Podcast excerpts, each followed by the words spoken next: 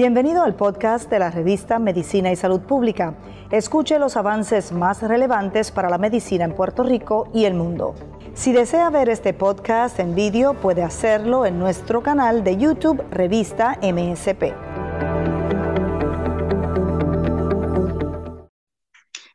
Conectarse con nosotros en la revista Medicina y Salud Pública en MSP, en nuestra redacción.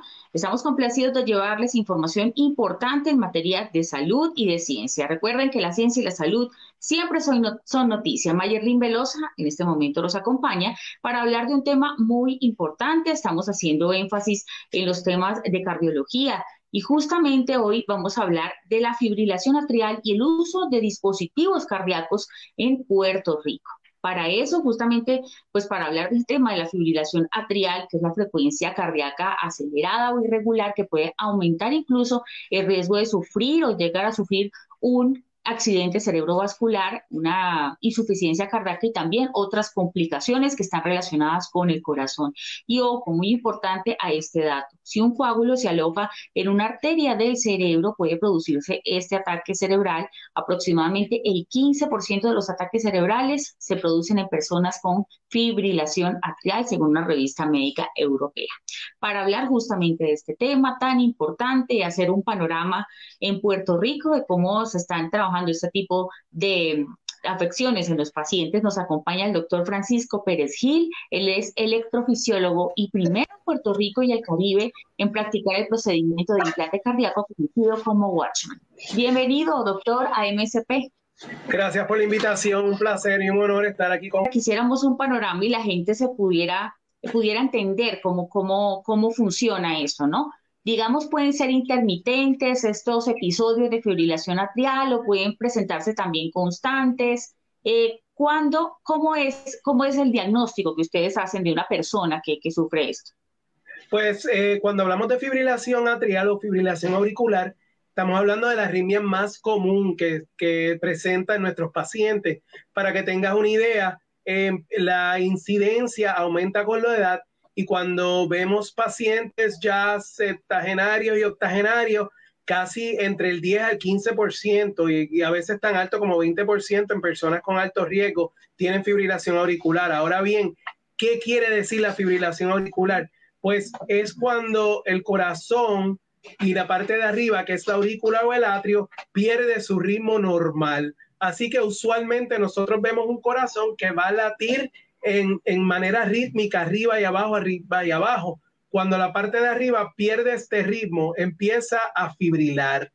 Al fibrilar tenemos dos consecuencias primarias. La primera es que a la parte de arriba estar fibrilando no, no mueve la sangre adecuadamente, se estanca la sangre, se forma un coágulo y ese coágulo, como pueden entender, viaja por la tubería del cuerpo, por los, eh, por los vasos sanguíneos y las arterias al cerebro. Como bien mencionaste en la introducción, 15% de los, de los strokes, de los derrames y de los accidentes cerebrovasculares son en pacientes con fibrilación auricular. Pero también podemos hacer el corolario que el paciente con fibrilación auricular está cinco veces más riesgo de tener un stroke y un, un accidente cerebrovascular. So, es importante que se haga un diagnóstico porque tiene unas implicaciones significativas. Ahora bien, ¿cómo presentan los pacientes con fibrilación auricular?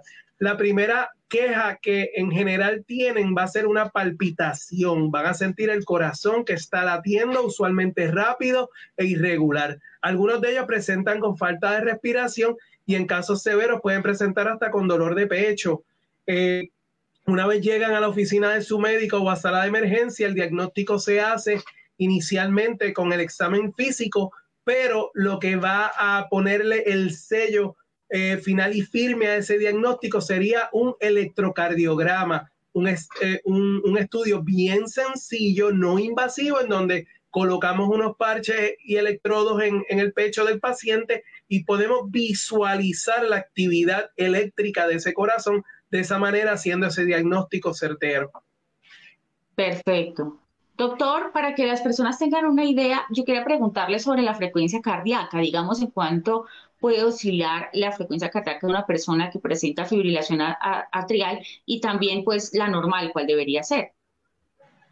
Pues la frecuencia cardíaca normal se describe como una frecuencia cardíaca entre 60 y 100. Una vez el paciente baja de 60, se conoce como una bradicardia o un pulso lento. Y fíjate que muchas veces no pensamos que eso sea una arritmia, pero sí es una arritmia, porque un pulso lento no es normal. Una vez subimos de 100, entonces hablamos de taquicardia. Y las taquicardias, pues, eh, podrían o no ser anormales. Por ejemplo, si nosotros hacemos ejercicio, el pulso tiene que subir. Y eso es una taquicardia, pero no es una arritmia cardíaca. En pacientes con fibrilación auricular, usualmente lo que vamos a ver es un pulso, un pulso elevado. Ese pulso va a estar rápido dependiendo de la edad del paciente y el sistema de conducción cardíaca del paciente. Podemos ver pulsos tan altos como 160, 170, 180 y la mayor parte, y, y lo, lo usual es que es un pulso irregular, irregular. Por lo tanto, estos pacientes van a presentar las faltas de respiraciones que habíamos hablado y las palpitaciones, como describí. Doctor, y cuanto a los factores de riesgo, digamos las causas que pueden provocar esto, digamos anomalías o daños en, la estructura del corazón, presión arterial alta, ¿cuáles podrían ser las causas, factores de riesgo de, de la fibrilación atrial o auricular? Los factores de riesgo de la fibrilación auricular son bien similares a los otros factores de riesgo que conocemos para enfermedad cardiovascular y coronaria. La razón más frecuente de fibrilación auricular y el factor de riesgo más prevalente en esa población es la hipertensión y la hipertensión pobremente controlada. Eh, tenemos que mirar otros factores también, como uno de hoy en día que hemos hablado y que se está enfatizando y es la obesidad. La obesidad como factor de riesgo importante para pacientes con fibrilación auricular y la apnea del sueño. La apnea del sueño también se está mencionando como un factor de riesgo bien importante en esta población. Ahora bien, hay una gran parte de estos pacientes que, como había preguntado anteriormente, eh, empiezan con eventos cortos. Esos eventos cortos usualmente se llama fibrilación atrial paroxística. Empiezan segundos a minutos y muchos de estos pacientes empiezan a una edad joven y ya entonces es un problema primordialmente eléctrico del corazón, donde áreas del corazón disparan actividad eléctrica rápidamente, de esta manera causando la fibrilación auricular como tal. Eh, eventualmente estos pacientes se convierten en permanentes, persistentes y crónicos y entonces van a sufrir de la fibrilación auricular la mayor parte o si no todo el tiempo. Eh, así que eh, eso es lo que nosotros miramos más que nada en cuanto a factores de riesgo. diabetes, hipertensión y como ya le dije, fumar, eh, la bebida es un factor de riesgo importante para fibrilación auricular, específicamente la, fibrilación auricular de nuevo o nueva, y se conoce como una condición que se llama el holiday heart o ese, eh, ese corazón de fin de semana. Y es que el domingo por la noche, el lunes por la mañana, el paciente amanece eh, fibrilando con las pulsaciones aceleradas y eso es a causa de ingesta de alcohol exagerada. Y eso se ve bien frecuentemente. Perfecto. Doctor, justamente al comienzo yo mencionaba pues las consecuencias graves que puede llegar a tener la fibrilación atrial si no es tratada a tiempo, como un accidente cerebrovascular. Pues, ¿cuáles, son, cuáles serían a grandes rasgos esas complicaciones? Y también el tema de la coagulación, ¿no? ¿Cómo, cómo explicar ese pues, tema, lo que ocurre allí? Pues mira, con mucho gusto y qué bueno que me preguntas porque es el punto donde más cambios hemos visto en los últimos años y es uno de los puntos más importantes que históricamente por la falta de tratamientos lo hemos ignorado. Ya mencionamos que el paciente con fibrilación auricular tiene cinco veces más riesgo de tener un evento cerebrovascular. El tratamiento primordial se basa en unos factores de riesgos que definen un porcentaje de riesgo para tener un evento y esos son la alta presión, la diabetes, la edad mayor de 64 años, mayor de 64 años, un stroke previo, insuficiencia cardíaca, enfermedad del corazón y el sexo femenino. De acuerdo a esos factores de riesgo, vamos a, a calcular una puntuación y esa puntuación nos va a decir el riesgo que un paciente tiene de tener un evento cerebrovascular. Una vez un paciente tiene dos factores de riesgo o más, hay que anticoagular ese paciente. Históricamente teníamos warfarina o cumadín, mejor conocido como veneno de ratones. En, en condición controlada, nosotros podemos utilizar la warfarina como tratamiento anticoagulante para poner la sangre líquida y evitar eventos tromboembólicos, como se llaman, o cerebrovasculares.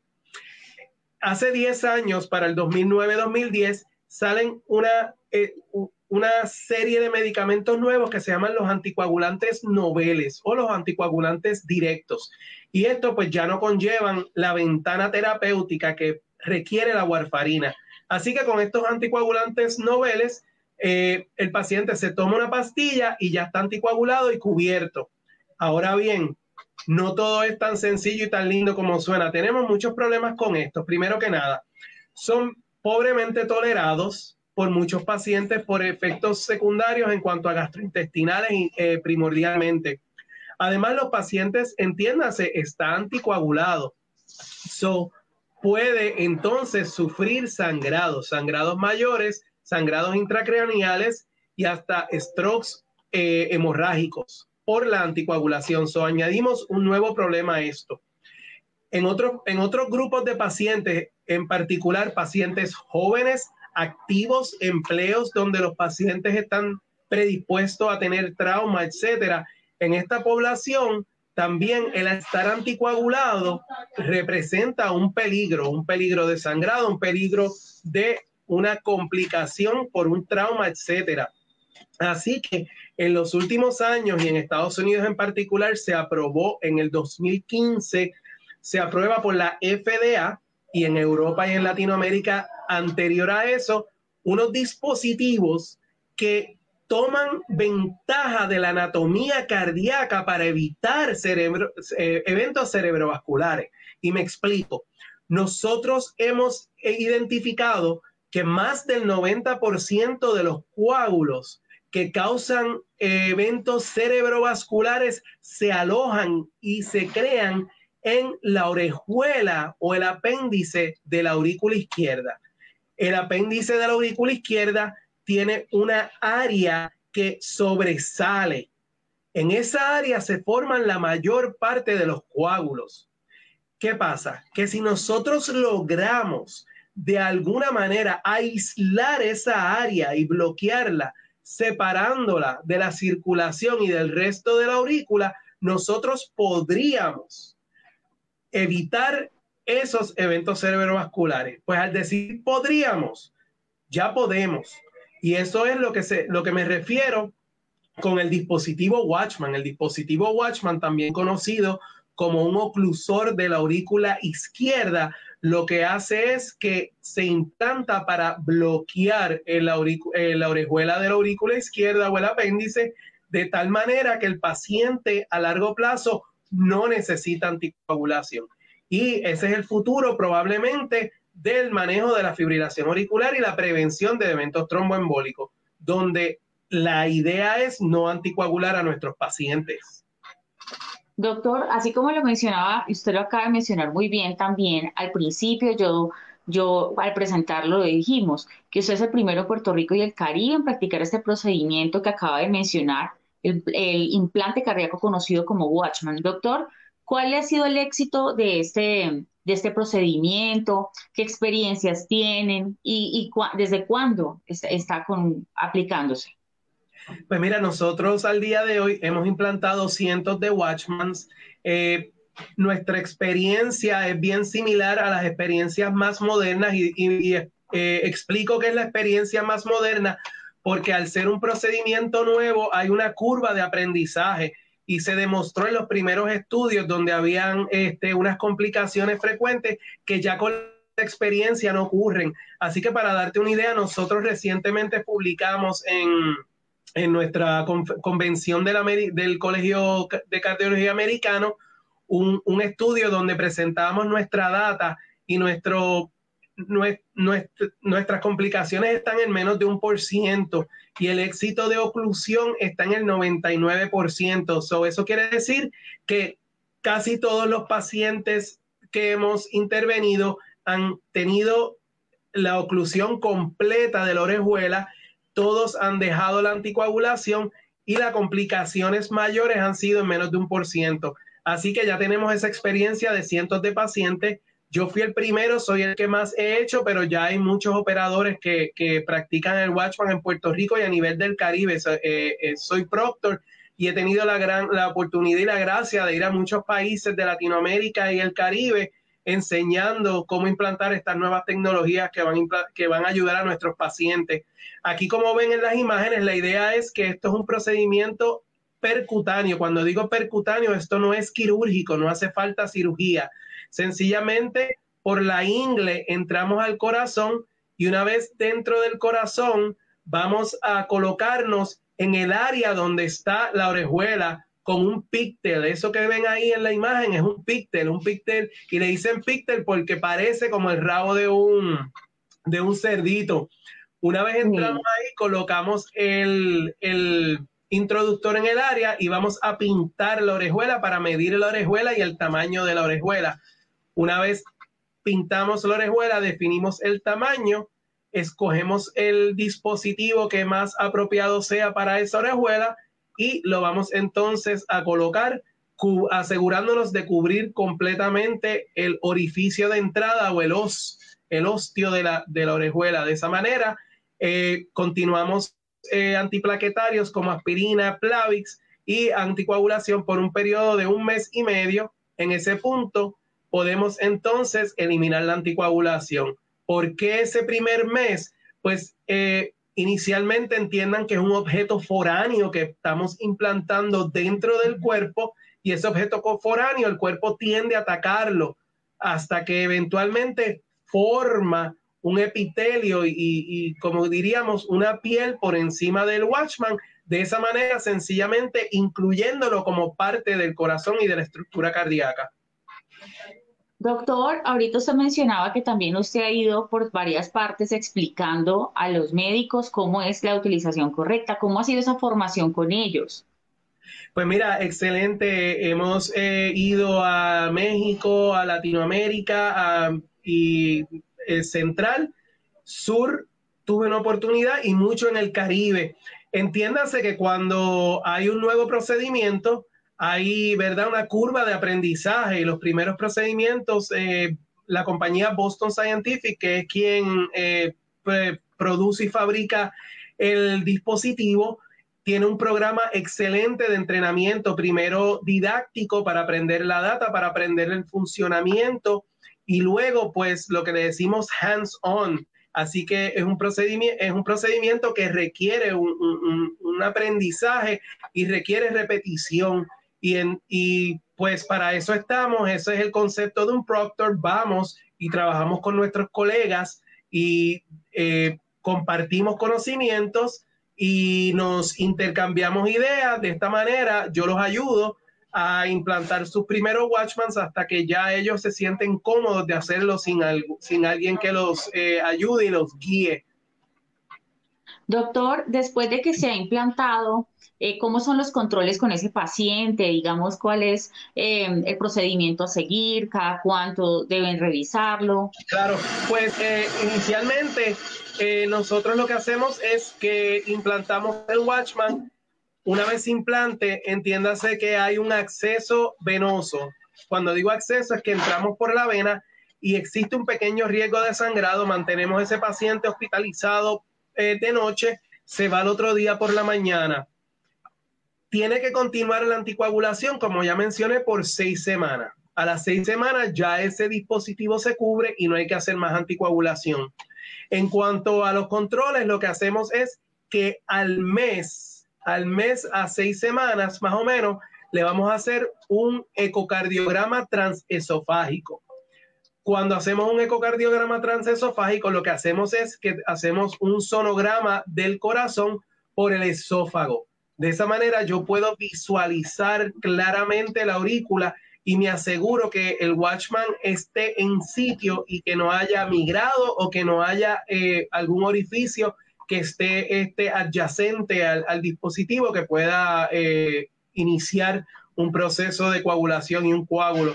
En ese punto ya yo identifico que todo está bien y se descontinúa inmediatamente la anticoagulación, se continúa entonces el paciente por la indicación de, la FDA en Plavix y aspirina, y cuando digo Plavix es clopidogrel y aspirina, y luego de seis meses aspirina. En recientes tiempos ya se han publicado data que no necesariamente hay que darle anticoagulación a todo el mundo luego del implante, sino que podemos ya utilizar antiplaquetarios, aunque eso todavía no está aprobado en Estados Unidos eh, por la FDA. Pero entendiendo que muchos de estos pacientes tienen una indicación donde no pueden tener anticoagulación, pues se discute con ellos eh, detenidamente las opciones y escogemos pues la más adecuada para, para ellos. Doctor, desde su experiencia y pues este avance tan positivo que se está haciendo con, este procedimiento, ¿cuál cree que sean los retos, eh, digamos, para la cardiología en Puerto Rico, teniendo en cuenta qué hace falta para ser un poco más efectivos en los tratamientos? ¿Qué cree usted que, hace falta? ¿Cuáles serían esos retos?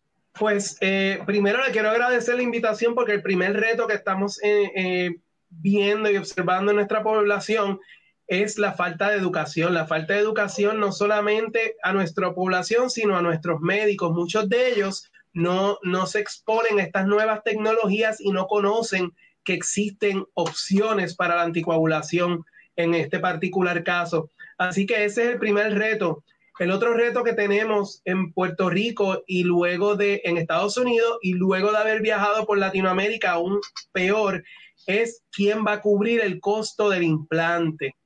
El problema con Watchman es cuando nosotros tenemos tecnologías como esta, hay un costo, pero fíjate que el costo es inicial. So, cuando nosotros comparamos el costo de un implante de Watchman con el costo de anticoagulación a largo plazo, incluyendo hospitalizaciones por sangrado u otras condiciones, además del costo de los medicamentos, tenemos que ya a los dos a tres años el costo del Watchman equipara eh, o el costo de la anticoagulación equipara al Watchman y de ahí en adelante el Watchman económicamente sale, beneficia al, pagadero, que, al pagador, que bien sea el plan médico o el Estado. So, en Puerto Rico ahora mismo hemos eh, tratado bastante bien la educación, estamos un poquito estancados en convencer a las aseguradoras que cubran el costo de este nuevo, eh, de esta nueva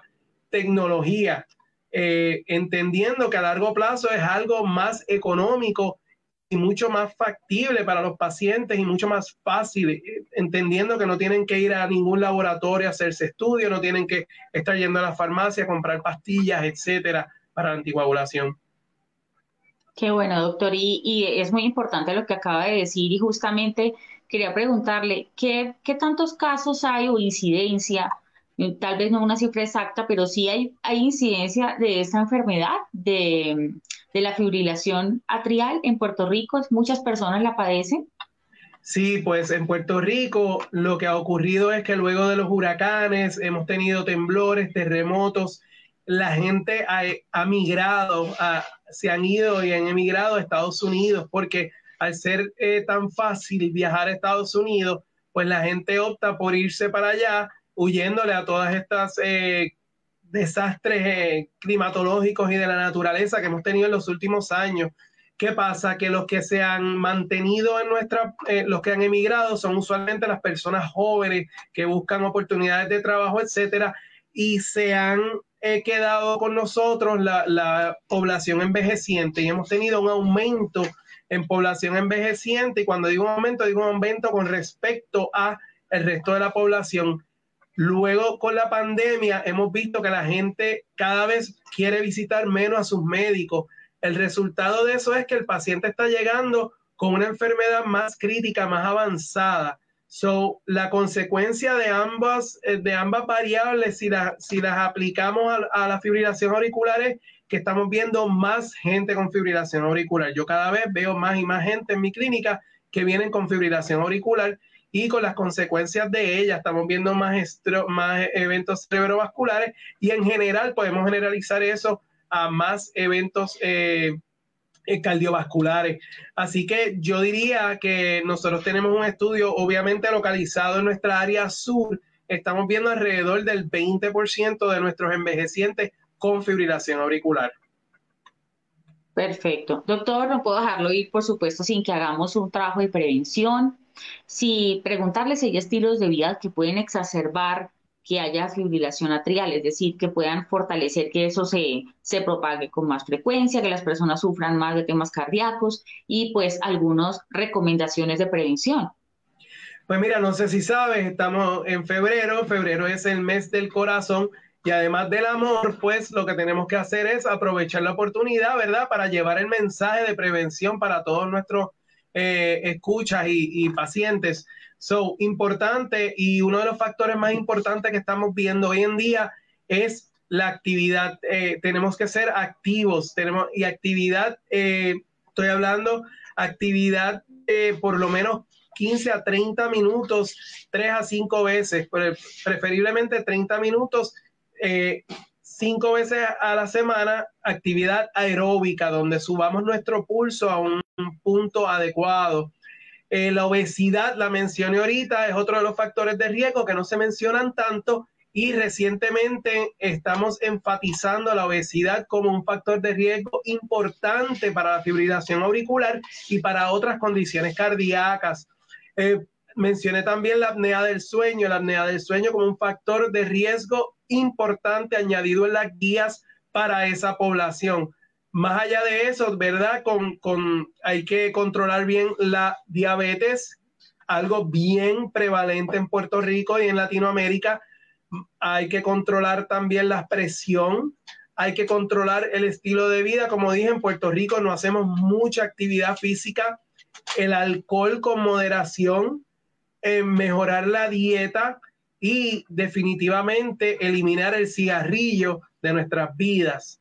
Eh, si nosotros logramos hacer eso, más allá de eso, obviamente, pues ir a nuestros médicos para otros factores de riesgo que se puedan controlar, como el colesterol y, y la diabetes, pues eso nos encargamos en equipo, nosotros los médicos con nuestros pacientes para controlar esos factores de riesgo. Pero cosas que pueden hacer en su casa inmediatamente es hacer más ejercicio, más actividad aeróbica y perder peso. Y eso, pues, como ya mencioné, estamos enfatizándolo en este mes del corazón. Deberíamos de aprovechar esa oportunidad, ya que hoy en día estamos muchos de nosotros encerrados en nuestros hogares. Tenemos que aprovechar la oportunidad para salir alrededor de nuestros hogares y caminar, caminar y aprovechar la oportunidad manteniendo obviamente el distanciamiento social.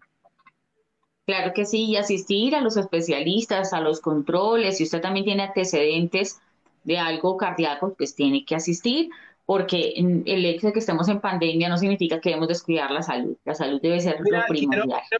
muchos pacientes se asustan en ir al médico, muchos pacientes se asustan de ir al hospital, pero no se asustan de ir al supermercado, ir a, de compras, y, fíjense que dentro de un hospital están más seguros que en, que, en, de compras.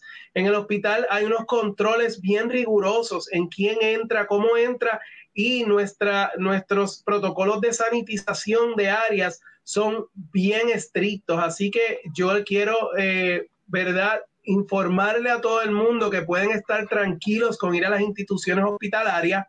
Los protocolos son bien rigurosos y el riesgo es bien bajo. So, como le digo, corren más riesgo en el mercado que corren en, el hospital. No dejen de ir al hospital por miedo. Las condiciones hay que tratarlas a tiempo porque luego puede ser muy tarde. Es correcto. Doctor, qué valioso aporte y de verdad muchas gracias al doctor Francisco Pérez Gil, electrofisiólogo y bueno, recordemos, el primero en Puerto Rico y el Caribe en practicar el procedimiento de implante cardíaco conocido como Watchman. Doctor, gracias por esa valiosa información, por su tiempo y por habernos regalado pues estos datos tan, tan esenciales para que la gente los comparta. Muchas gracias por la invitación y siempre a las órdenes. Doctor Francisco Perejil, mil gracias a usted. A ustedes también les recordamos que estamos en todas las redes sociales, que esta información le puede servir a usted, a cualquiera de sus familiares o allegados o cualquier persona que esté padeciendo de fibrilación atrial o auricular y por supuesto acudir al especialista a tiempo y a tomar en cuenta las medidas de prevención que nos acaba de dar nuestro invitado, nuestro especialista de hoy. Gracias por conectarse con nosotros y que tengan feliz noche.